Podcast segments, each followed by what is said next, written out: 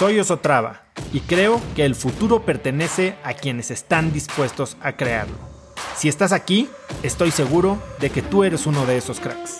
Una persona que toma acciones de impacto todos los días, que aprende y prueba cosas nuevas, que ataca sus miedos y sobre todo que vive la vida en sus propios términos.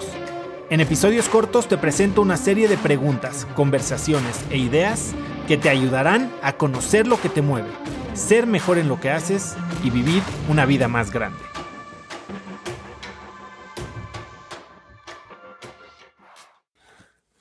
Hace poco estaba leyendo sobre un estudio psicológico que en el 96 concluyó que la fuerza de voluntad no es un recurso infinito. Es decir, que no basta con solo echarle ganas a las cosas y esperar a que todo salga bien. Existe algo a lo que los psicólogos llaman fatiga de decisión. Y la fatiga de decisión es el fenómeno que ocurre cuando tomamos tantas decisiones que las últimas simplemente por cansancio tienen menor probabilidad de ser buenas decisiones. Es por eso que vemos a grandes pensadores o grandes tomadores de decisiones como Mark Zuckerberg de Facebook o Steve Jobs eliminando casi por completo de su rutina decisiones inútiles o que ellos consideran de muy poco valor. Y esto se hace muy evidente cuando nos fijamos en cómo se vestían o se visten. El look de ambos destaca no solo por su minimalismo, sino porque es exactamente el mismo todos los días. La t-shirt gris de Zuckerberg o el cuello de tortuga negro de Jobs.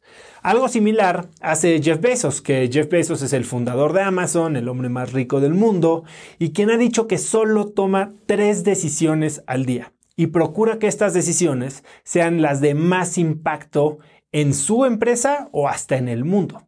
Y entonces, ¿por qué nosotros, los simples mortales, nos la pasamos tomando decisiones inútiles, pero peor aún, ahogándonos y dándole vueltas y vueltas y vueltas a las cosas? Muchos sobrepensamos las cosas precisamente porque tenemos miedo al futuro o lo que podría potencialmente salir mal. Para la mayoría de la gente, cuestiones como el qué pasaría si o tal vez debería hacer dominan las horas de vigilia y su descanso inclusive se ve afectado también porque estas dudas los persiguen o a veces nos persiguen durante la noche.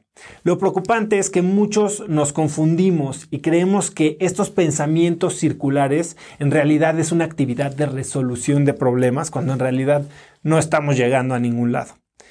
Entonces, ¿cómo podemos romper este ciclo para tomar acción?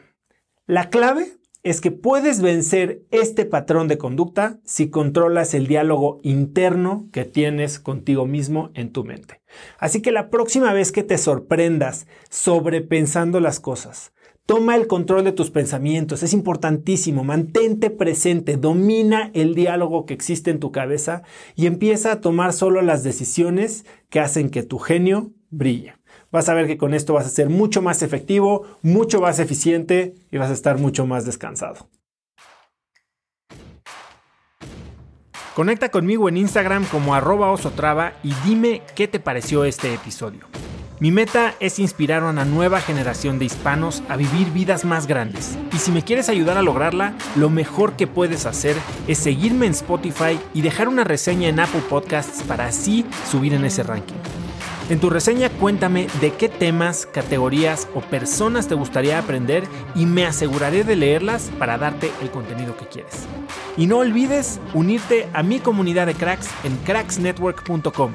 Es gratis y conectarás con más gente en el mismo camino de crecimiento que tú. Eso es todo por hoy. Yo soy Oso Traba y espero que tengas un día de cracks.